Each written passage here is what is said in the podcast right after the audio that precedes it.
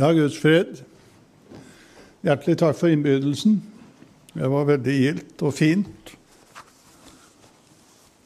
å komme til Elim på Eikenåsvågen igjen. Jeg husker første gangen jeg kom hit. Det var ikke i dette lokalet, det var et annet et. Det tror jeg var i 76, da jeg var i Ålesund. Og Ole Sandvik var forstander der. Og så kom jeg hit, og da var det eh, Haugen som sitter der nede, som var forstander. Og i den tida så var det liv her sånn. Det husker jeg veldig godt. Det var en velsignet stund å være sammen med dere på møte. Og eh, Jesus er den samme. Nå har Britt og jeg da mer eller mindre eh, hjemmeværende misjonærer for øyeblikket. Eh, så vi får se hvor tid vi eventuelt tar oss en tur, enten til Mellom-Amerika eller til Argentina. Vi var jo ute i 35 år, så eh, Først i Argentina, siden i Nicaragua og i eh, Guatemala og ett år i El Salvador. Så Gud har åpna dører for oss som var helt utenkelige i den tida. Se hvordan han leder, og hvordan han åpner nye veier og legger til rette.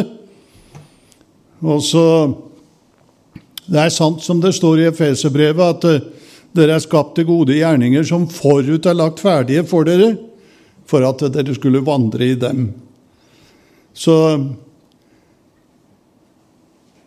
jeg vil si det sånn at uh, i uh, arbeidet, i tjenesten, så har det vært flere velsignelser enn det har vært uh, medgang. Da kan du si medgang enn det har vært motgang. Heldigvis. Og når jeg er en sånn, sånn type at når jeg opplever noe som er vondt så, i livet mitt, så har jeg gått til Gud, og så er det verset i romerbrevet hele tiden kommet tilbake til meg.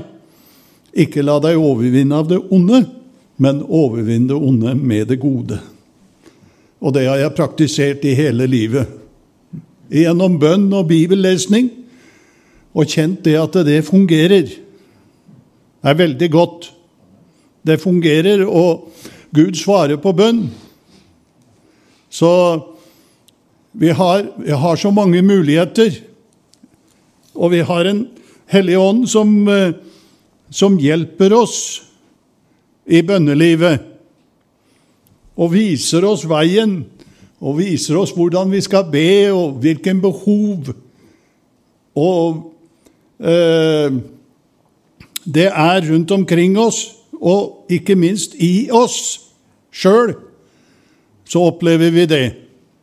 Og Det er veldig godt å se dere alle sammen, og Ernst og Lydia fra Hildre. og De har jo vært våre venner i mange, mange år og har vært med og støtta oss i arbeidet ute i Mellom-Amerika i, i 20 år. Så det er eh, slike ting som setter spor etter seg. Så Gud skal velsigne dere. Det var veldig gildt å se dere her på møtet i formiddag. Og dere alle sammen. Kjente ansikter. Vi blir litt eldre alle sammen, men vi har de samme trekket i ansiktet. Det går an å kjenne oss igjen. Og da vil jeg si det sånn eh, Jeg skal lese fra Romerbrevet i dag. Fra kapittel 8, vers 24 til og med 28 i Jesu navn. Og der står det i vers 24 i Romerbrevet 8.: For i håpet er vi frelst, men et håp som en kan se, er ikke lenger noe håp. Hvorfor skulle en håpe på det en allerede ser?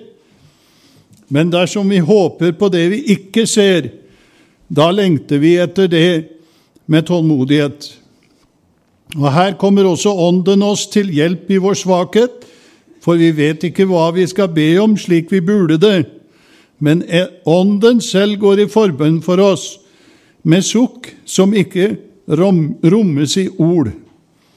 Men Han som gransker hjertene, vet hva Ånden trakter etter, for det er etter Guds vilje han går i forbønn for de hellige. For vi, vi vet at alle ting samvirker til gode for dem som elsker Gud, dem som etter Hans råd er kalt. Og Jesus sier i Johannes 20, 29, så sier han Jesus sier til ham, salig er de som ikke ser og likevel tror. Prise Gud. Det var Thomas. Det var underbart at uh, vi har et håp. Vi kan se det med hjertets opplyste øyne, men ikke fysisk. Men uh, det er så godt at vi har det håpet, at vi kan tro på at Han skal gripe inn og hjelpe oss på alle måter i livet. Og eh, det, det, dette det går ikke an å se helt som jeg sier fysisk, men med hjertets opplyste øyne, hjertet, så ser vi og kjenner, og vi vet hvordan det er når Den hellige ånd begynner å arbeide i våre hjerter og gripe hjertene våre. Og Ånden kommer oss til hjelp i vår svakhet, for vi vet ikke hva vi skal be om, slik vi burde det, men Ånden selv går i forbønn for oss med sukk som ikke rommes i ord. Den hellige ånd går i forbønn for deg og meg, og Jesus går i forbønn for deg og meg. Og vi har mange som ber for oss, som kanskje vi ikke vet om, rundt omkring, som husker på deg i dag og ber fordi de, Den hellige ånd minner dem på å be for deg. Prise Gud. Så går han i forbønn, og så minner han deg på å be for mennesker. Og slik er det kanskje at det er mange som kjenner deg og vet det, jeg har det i hvert fall sånn at plutselig kommer det navn for meg, ansikt, når jeg er innenfor Gud i bønn. Så oppdager jeg det. Å ja, der ser jeg et ansikt, der blir jeg minnet om et navn. Og så ber jeg for den, fordi Ånden minner meg på det. Den hellige ånd minner å be. Og så er det så godt å ta en liten stund innenfor Jesus først og roe ned sinn og tanker, slik at hørselen kan bli god, så jeg kan høre hva Den hellige ånd har å si til meg. Dette er så viktig at jeg kan høre når Ånden taler. Be for den, be for den, be for den. Og det gjelder meg personlig også så er det så godt at vi har en bønnehjelper. Og det er ikke akkurat de, de, eh, Det står at han går i forbønn for oss med sukk som ikke rommes i ord. Det er ikke alltid orda, men det er sukket og hjertets tanker. Det hører også Gud. Det står om Hanna i 1. Samuels brev. I eh, Vers 13. Hun hadde jo gjennomgått store lidelser i mange år fordi at hun hadde blitt uh, sett ned på av sin medhustru, som uh, benyttet hver eneste anledning til å si noe nedverdigende om henne. Men så reiste hun seg opp, og så sa hun 'nok er nok'. Nå er det slutt. Og så reiste hun seg opp, og så begynte hun å be på en ny måte. Og da står det at eh, For det var i sitt hjerte Hanna bad. Hun rørte leppene, men stemmen hørtes ikke. Så han hører sukkene. Selv om du ikke har ord, så hører han, for han vet det hva du tenker i ditt hjerte. så hører Jesus. Han er opptatt med det, og ånden vet det. Og så er han så, er han så fin bønnehjelper, fordi at han minner oss hele tiden på hvordan vi skal be. Og Jakob sier at det er veldig viktig å be riktig. Be slik som Den hellige ånd leder oss til. Prise Gud, ta oss tid til det. Og eh, profeten Eli svarte Hanna, gå bort i fred, Israels Gud skal gi deg det du har bedt ham om. Og i Johannes 16, 14 så står det, han skal herliggjøre meg, Den hellige ånd, for han skal ta av mitt og forkynne for dere. Prise Gud. Når Den hellige ånd begynner å forkynne for oss og bringe ordet inn til oss, åpenbare Skriftene, få se Hans herlighet og kjenne Hans nærhet på en helt spesiell måte, det er underbart. Ikke bare når du er alene, men når du er i sammen med andre, så kan du kjenne Jesus kommer så underbart nær. Han kom nær til meg. Han grep meg. Han grep mitt hjerte. Han grep mine tanker. Halleluja. Og jeg, jeg, er slik at når jeg kjenner Jesus er nær, så blir jeg grepet. Halleluja. Han grep meg. Takk og lov og pris. Og det hjertet han griper, med sin velsignelse og sin nærhet og sin kraft, og hele vesenet og alt blir fylt med Hans nåde og Hans kjærlighet, som overgår all forstand. Halleluja. Han skal herliggjøre meg. Den hellige ånd skulle ta, står det, han skal ta av mitt og forkynne for dere. Ikke bare det som er nå, eller det som var, men også de kommende ting. Det profetiske ord og det som ligger foran. Halleluja. Skal åpenbare Skriftene for deg og meg på en helt spesiell måte. Takk og lov og pris. Og når han åpenbarer Skriftene, så blir det velsignelse. Da blir det nærhet. Og ved tro så skjønner vi. Halleluja. Det står om Jesus han åpnet deres forstand, så de skulle forstå Skriftene.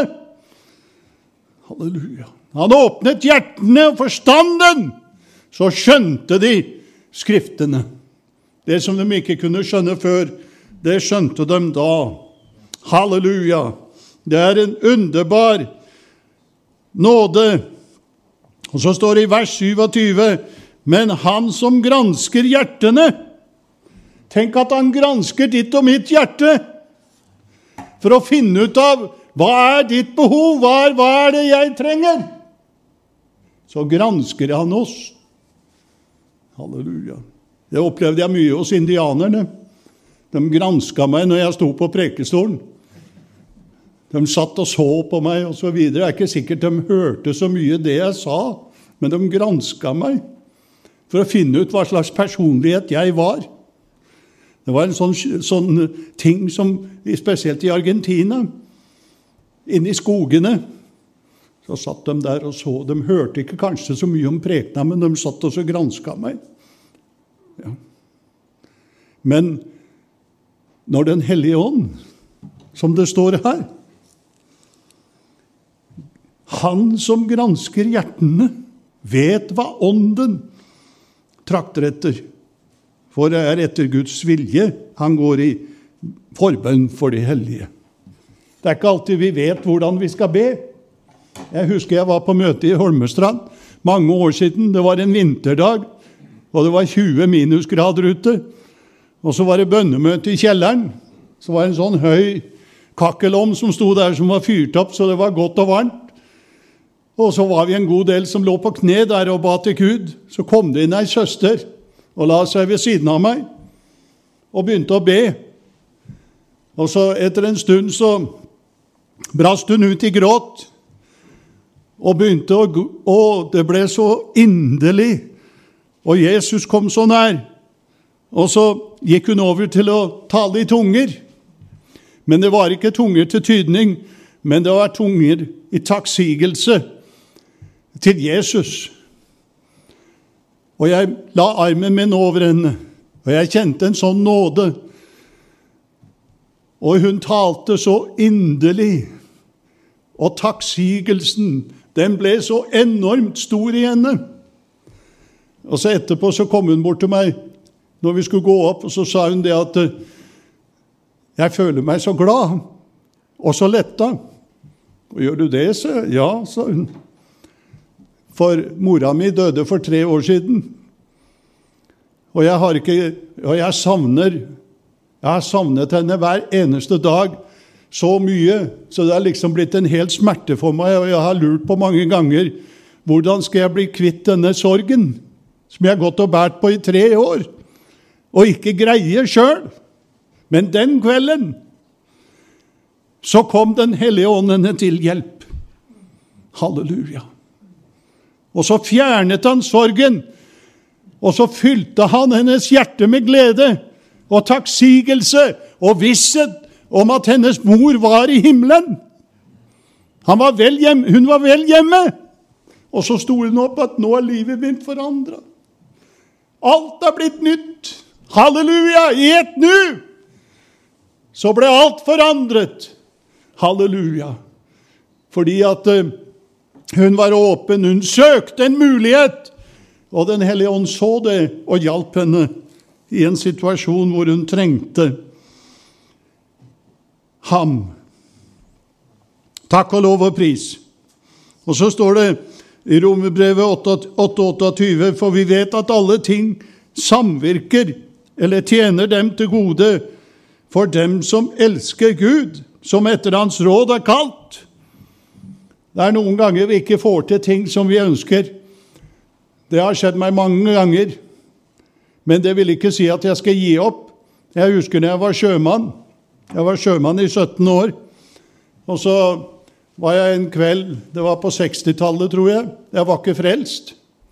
Så var jeg på sjømannskirka i London på 17. mai-fest. Og så satt jeg der, og så kom Eva Knardal inn, hun, denne pianistinnen, eh, norske, er fenomenal musiker. Så kom hun inn og satte seg til pianoet, og så begynte hun å spille 'Våren av Grieg'. Og jeg blei så grepet. Men så plutselig så kom det noen gale toner. Og så stoppet hun. Og så satt hun og gjorde sånn, og så så hun seg rundt omkring. Et par minutter så var hun helt stille. Og så gikk, sa, bøyde hun seg mot mikrofonen, og så sa hun det at 'Jeg begynner om igjen', jeg, sa Pryse Gud. Og det har talt til meg mange ganger. Vi skal ikke gi opp. Om du ikke får det til, så kan du begynne om igjen, på nytt. Halleluja. For han kommer oss til hjelp. Halleluja.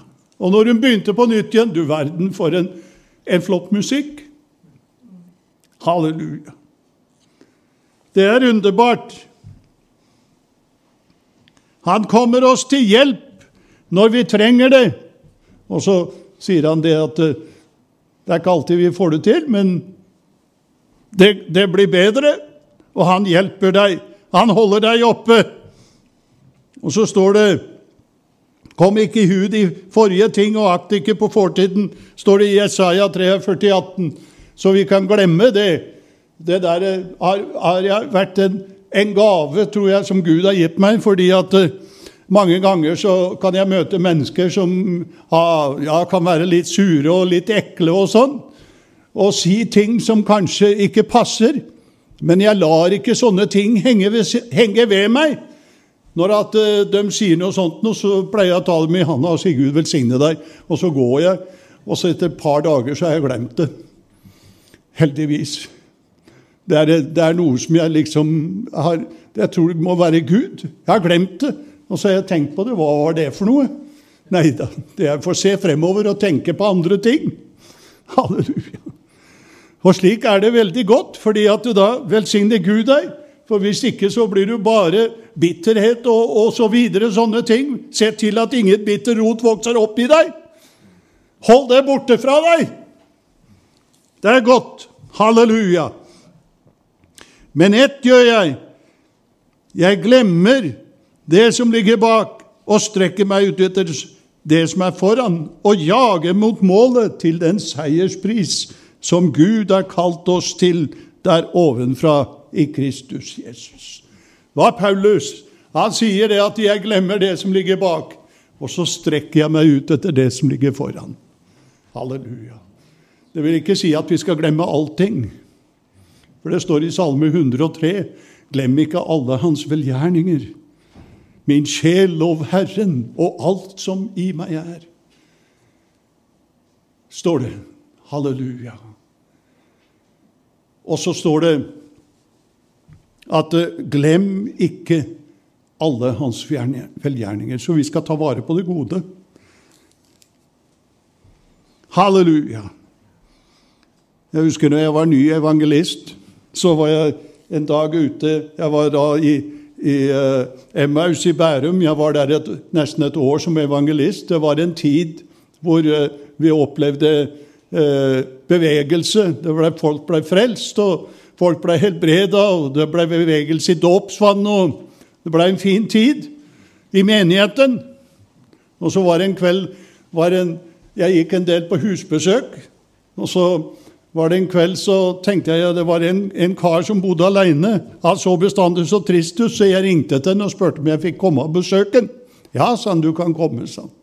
Og så kom jeg på besøk, da. Så, og da jeg kom inn til han, da, du, han var så, var så lei seg, og det var så vanskelig å få prate. Men eh, etterpå så sa han til meg det at ja, du skal være evangelist, sa han. Og så skal du reise, sa han, og så kan du ikke synge og spille engang, sa han. Skal bare preke, sa han. Nei, du må bare gi opp nå, du, sa han. Til meg, da, vet du. Og tenkte jeg med meg sjøl, står det så dårlig til med meg? Ja, men jeg reiste meg opp. Når jeg gikk, jeg, jeg, jeg prata med den, og så fikk jeg kaffe og litt kaker og greier og prata sammen. Og så gikk jeg ut derifra. Og så når jeg kom ned trappa, gikk ned trappa, så tenkte jeg med meg sjøl står det så dårlig til med meg? Men så hørte jeg en stemme inni meg som sa nei, Birger, det gjør ikke det. Nei. For husk på én ting. Jeg er med deg! Halleluja. Og det blei ble tjenesten min. Det blei å holde meg til Guds ord.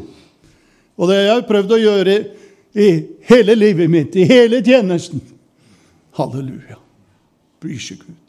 Det såra meg, men jeg måtte kjempe for å bli kvitt, men så satt det der. Og så Litt seinere så kom jeg inn til en annen broder, og han oppmuntra meg. Og når jeg gikk ut derifra, så, så hadde jeg nesten glemt det.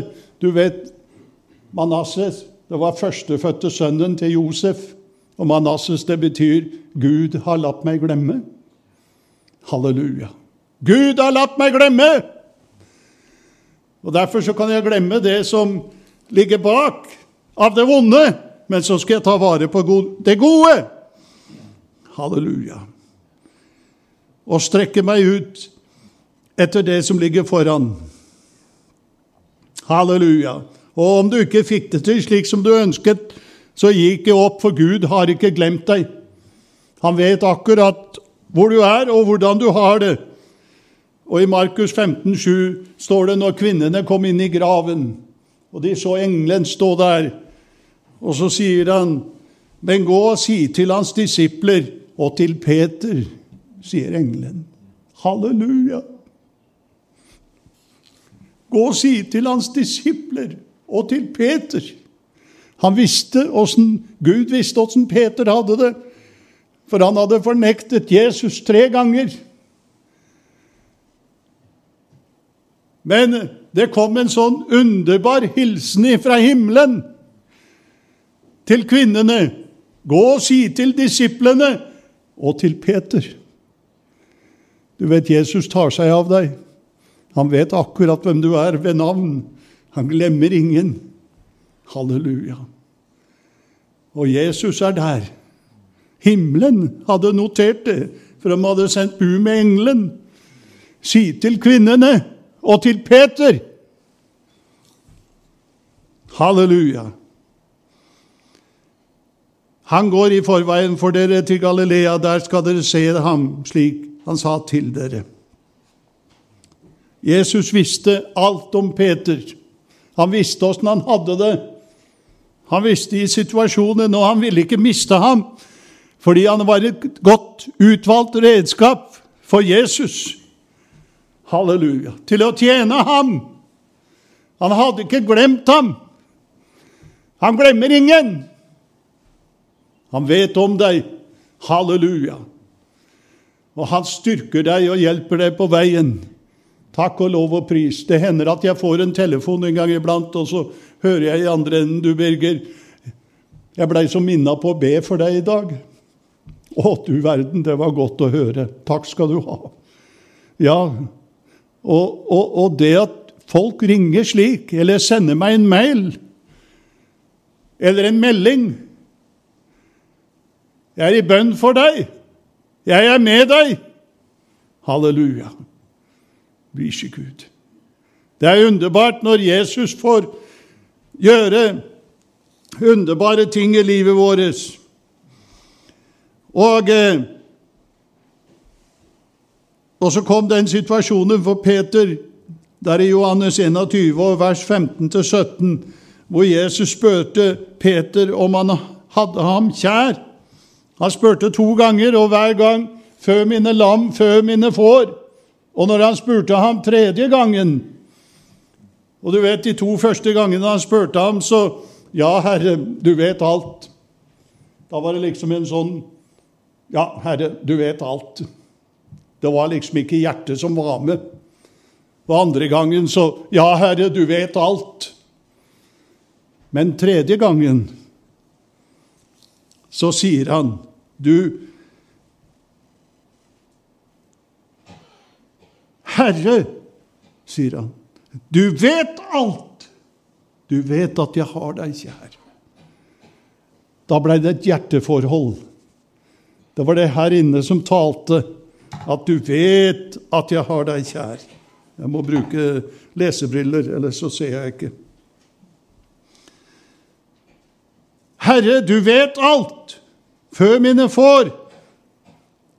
Og Jesus glemmer ikke deg heller, og Peter fikk en nytt, nytt kall til tjeneste. En full oppreisning. Og så kunne han glemme det som lå bak, og strekke seg ut etter det som lå foran. Og det er, det er veldig godt å kunne gjøre det. Jeg husker ut i Argentina mange ganger hvor vi hadde en evangelist. Jeg jeg så på ham, og jeg snakka med ham. Jeg, jeg kjente i mitt hjerte at han gikk med et kall til å tjene Gud. Og Han spurte meg mange ganger om han fikk lov til å, å dra innover i skogen og forkynne for familien sin. Ja, så det kan du få lov til. Helt sikkert. Men da må du skrive et anbefalingsbrev til meg, ellers så tar du meg ikke imot. Så jeg skrev et eh, anbefalingsbrev til Miguel og ga han. Ja, sa han, jeg skal reise når jeg er klar, sånn. Så gikk han bort til indianerleiren, og en kveld det pøsregna, og det var søle ute, for det var ikke noe asfalt eller noe sånt, det var ute i skogen. Bare søle. Da kom han gående og sto utafor. Og han var så kalt av Gud, han var så grepet. Så sto han der med skulderveska si. Og Så hadde han pakka inn Bibelen i, i, plastikk, og så kom han inn. Og så ble vi sittende utav, under et tak ute og prate.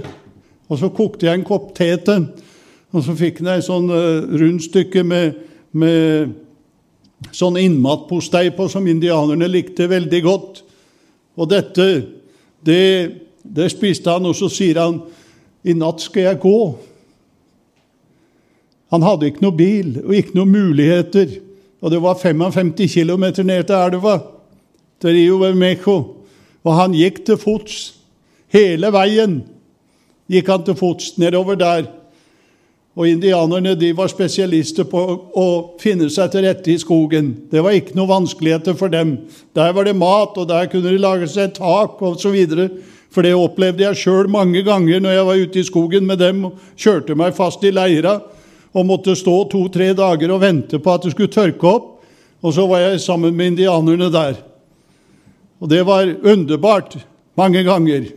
Og så hadde de en sånn spesiell måte på når de skulle tenne på midt i regnværet, så var de og henta seg en spesiell kaktus, og så tok de bachetten og delte den i to og satte fyrstikka borti.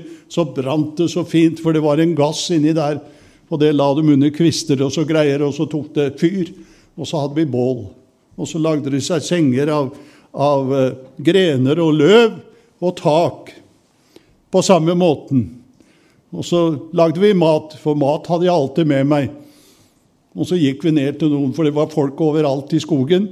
Og så kjøpte vi en geitekilling som vi slakta, og så satte vi den på en sånn spidd. Og så hadde vi bål, og så grilla vi kjøtt. Så vi levde godt i skogen. Indianerne visste åssen de skulle overleve med røtter og så videre, og planter og, og videre, og bier og fisk og alt mulig sånt noe. Det var aldri mangel. Og når det var vanskelige tider i Argentina og dyr tid for folk, så levde indianerne godt for at de gikk tilbake til skogen, og skogen kunne gi dem alt. Halleluja. Og Miguel han dro innover til en utpost som lå 100 km, som heter Sausalito. Og så inne på den utposten så bodde mesteparten av familien hans. Og så når det var gått tre uker, så sto Miguel utafor døra mi en dag i Juárez. Og sto han der og smilte og var glad. Og så sier han det er en del folk, det er en del venner der inne i familien min som vil hilse på deg. For Jeg hadde jo vært der inne noen ganger, så jeg fikk med meg noen andre venner. og så Etter et par dager og så kjørte vi innover og kryssa vi elva og gikk inn til det lille lokalet. Og der sto det 31 stykker av familien hans. Og han hadde forkynt evangeliet for alle sammen. Og de hadde tatt imot Jesus. Prise Gud, så ble det vekkelse der. Og vi hadde dåp i elva. Og på den tida så var elva så langgrunn, så jeg måtte få indianerne til å grave et, et stort høl inne ved land, så vi hadde vann å stå i. Og så var det en sånn høy sånn murvegg, som, eller jordvegg, som gikk ned på seks-sju meter. Gikk ned. Så vi måtte senke oss ned i tau for å komme dit ned til elva. For vi var oppå der sånn. Og så hadde vi en som satt i rullestol, som het José. Han var blikkenslager. Og så han, var han født med bare bein som gikk ned til kneet. Han kunne ikke gå. Men han satt utafor huset sitt på et teppe, og der jobba han som blikkenslager, og kona brakte han ting, og han lodda og kutta og fiksa og var flink med fingra sine. Og så kjøpte jeg to sykler til han, for han spurte om jeg kunne få tak i to gamle sykler. Ja, så det skal jeg få tak i til deg. Og så ga jeg han to gamle sykler. Og han begynte å skru og ordne, og så lagde han seg en rullestol. Og så tok han den ene sykkelen og så snudde han den så han fikk pedalene øverst sånn, og så to hjul bak og så en lita kasse på. Så begynte han sånn, da. Og så det trilla han seg sjøl på møtene. Da var han ikke avhørende av hjelp. Han fikk møte Jesus på et møte på en helt spesiell måte. Jeg har ikke sett et menneske har blitt så herlig frelst. Og sånn som han prisa Jesus. Du verden! Det var som hele taket løfta seg. Og hver gang det kom noen fra Sausalito, så hadde de alltid en liten lapp og på den lappen så sto det 'En liten hilsen fra din bror og venn José'. Det grep mitt hjerte. Halleluja. Og så spredde vekkelsen seg nedover i Chaco-provinsen, ut på bomullsmarkene og inn iblant hjem osv. Så, videre. så gikk vekkelsen som en sånn ild i gress bortover og grep om seg. Og ut på et jorde hvor det lå familier og plukka bomull. De dro sånne lange poser på fem-seks båter. Og så gikk de sånn, så de sånn seler, så måtte de passe fingrene sine, for det. i bomullen så var det pigger. Og plukka. Og så ble det, var det noen som ble sønderknust når de lå ute på jordet. og la seg på kne og begynte å gråte. Og sånn skjedde det bortover.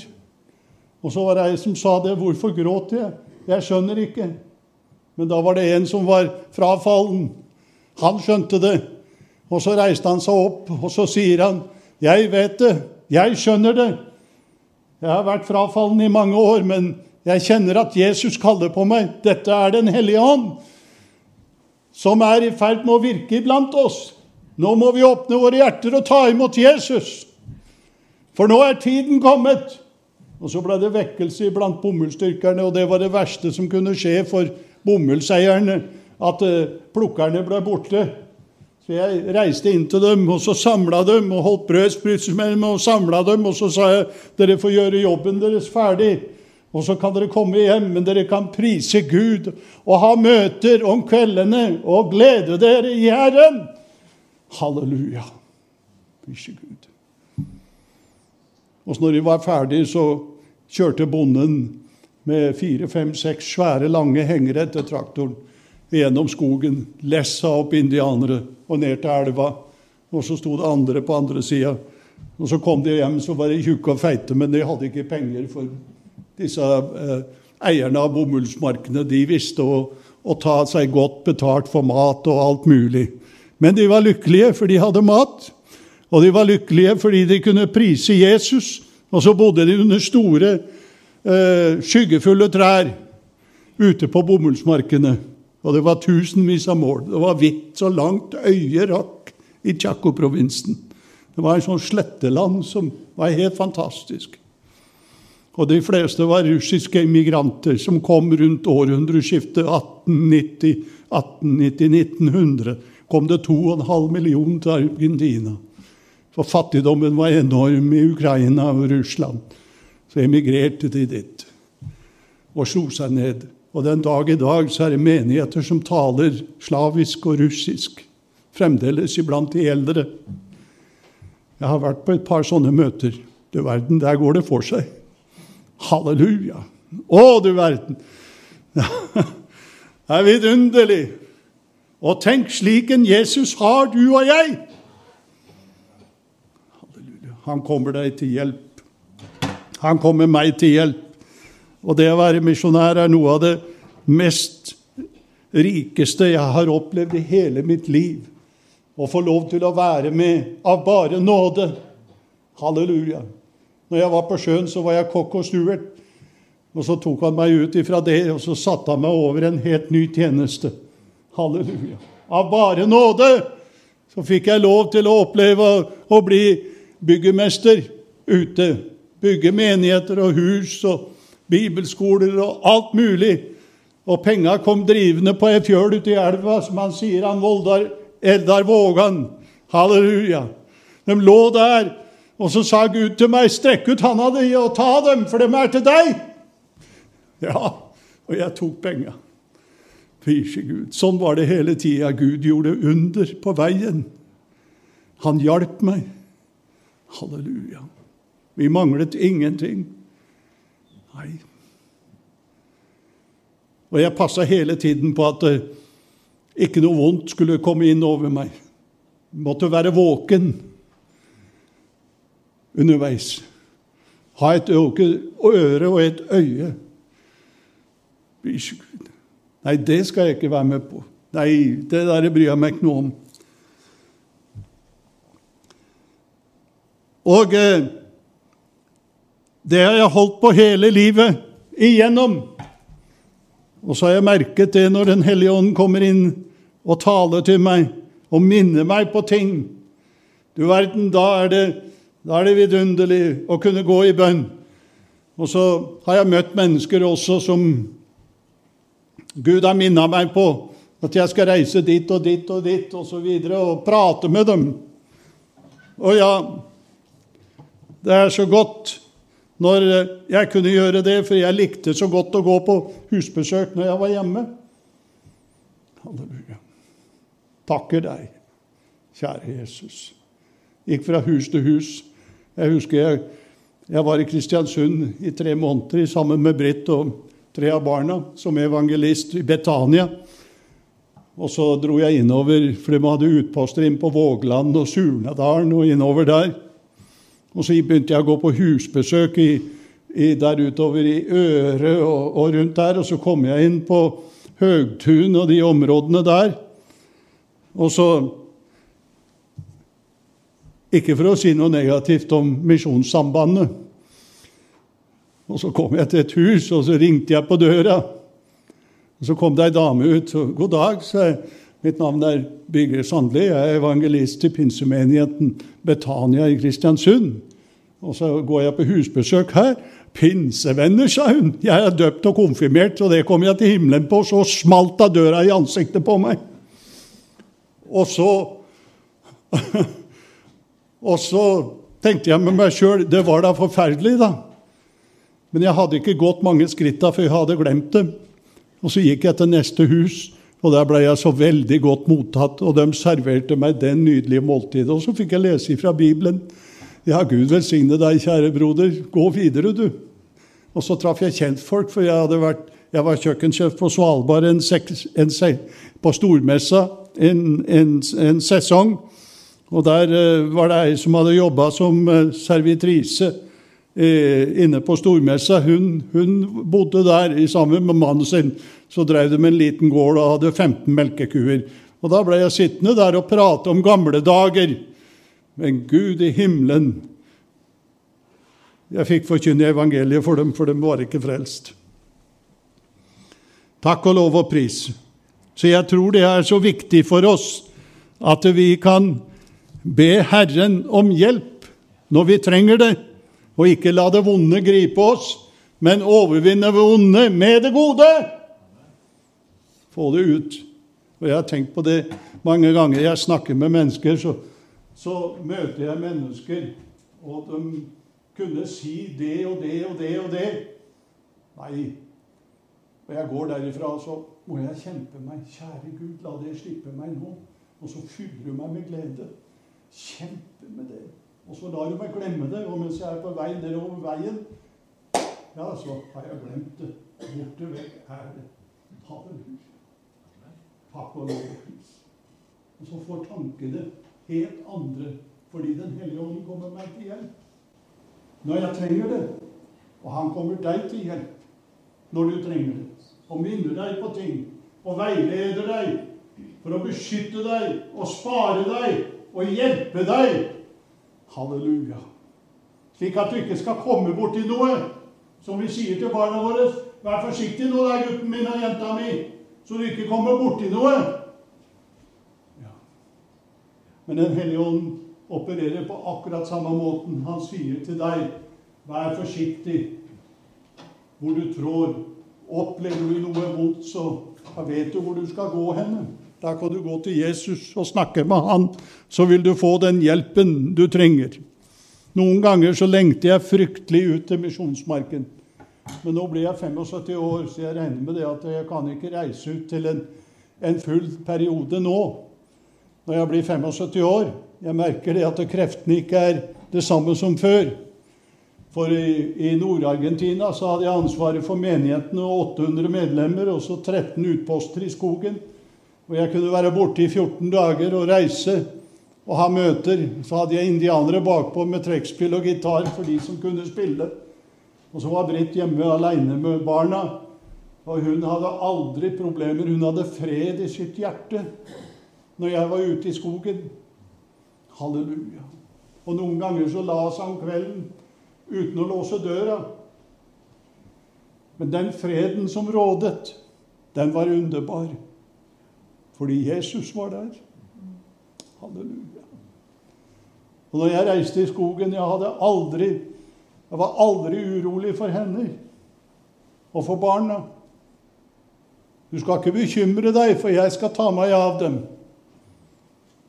Fortsett du med det du skal gjøre, så skal jeg ta meg av de som er hjemme. Og den vissheten hadde jeg i mitt hjerte. Det var ingen telefon, ingen muligheter, ikke nede i skogen, den raskeste veien for oss det var at hvis vi skulle gi en beskjed til de andre norske som var 270 km vestover, det var å ta bussen. For telefonen funka ikke, for der måtte vi sitte i fire timer og vente på samtale. Og når vi fikk samtale, så var det så dårlig linje, så det gikk ikke an å høre hva som ble sagt. Det var helt forferdelig. Men i dag så har de Internett og alt mulig på den byen. Og på nordsida så er det til og med kommet eh, støpte gater osv. Og, og så er det kommet opp flere menigheter. Halleluja. 85% av befolkningen er indianere. Matako-indianere. Og en del Toba-indianere. Et fantastisk folkeslag. Halleluja. Gud i himmelen. Og jeg lærte meg en god del av språket deres. For da jeg dro ut i skogen, så skjønte jeg hva de sa. Men jeg kunne ikke preke på alt, og så fikk jeg tak i et Nytestamentet på Matako. Og jeg lærte meg å lese i det. Så da jeg var ute i møte skogen, i skogen, så leste jeg teksten for indianerne. Og så, og så Da var det de eldre som ikke kunne så godt spansk. Da skjønte de hvilken tekst jeg skulle preke over. Halleluja. Og så kom de og takka meg. Så I dag skal Gud velsigne deg. Og til Dios, det er Guds sønn. Ja. Og det er et veldig enkelt språk. Og så var det engelske lingvister som lå ute i skogen og lærte seg språket. De bodde blant indianerne tre, fire og fem år og lærte seg språket og skrev ned. Og så sendte de det til Wycliffe i London, som jobba med å sette de sammen. Så tok Wycliffe, når de fikk brev, og sendte det til en professor i språk ved Universitetet i Malmö i Sverige. Og han gjorde grammatikk og ordbok og alt mulig. Har aldri vært i Argentina, men han hadde bare lært seg språket med å lese det. Det er en gave fra Gud. Er sånne ting som Gud har sine mennesker rundt omkring, som han utruster på en helt spesiell måte. Halleluja. Han vet om deg. Og her sitter vi mennesker, ressursmennesker. Mange av oss er oppe i alderen. Vi er pensjonister og hver, men hver for oss så har vi hatt våre oppgaver, og vi har fremdeles oppgaver. For Gud skal velsigne deg og styrke deg. Og husk på det, du har en medhjelper som følger deg overalt hvor du går. Og han skal ikke glemme deg, og han skal ingenlunde slippe deg, fordi at du er dyrebar og verdifull for han. Herre, jeg priser deg og takker deg, Jesus. Takk for din kjærlighet og din godhet, Herre. Takk for din nåde, Herre. Takk fordi du velsigner denne menigheten, Herre. Takk at du er med oss, Herre. Takk fordi Den hellige ånd kommer oss til hjelp i vår svakhet. Vi vet ikke alltid hva vi skal be om, men takk at du minner oss på det, Herre, og du veileder oss i bønnen. Herre, jeg priser deg, og takk fordi at uh, vi fikk være tjenere i din misjon, i din, i din vingård, Herre. Kjære Jesus, jeg priser deg og takker deg for det. Så velsigner du den enkelte her i formiddag. Takk at du skal velsigne de syke og helbrede dem, Jesus. Og de som har smerter, skal du også helbrede. Du skal løse dem ut ifra sykdom og smerter, Herre Jesus. Jeg priser deg og takker deg for det, fordi du er legenes lege, Herre og ingenting er umulig for deg, kan røre ved hjertene deres. Og så ber jeg deg at du velsigner den enkelte og velsigner hjem og alt som er, i Jesu navn. Amen.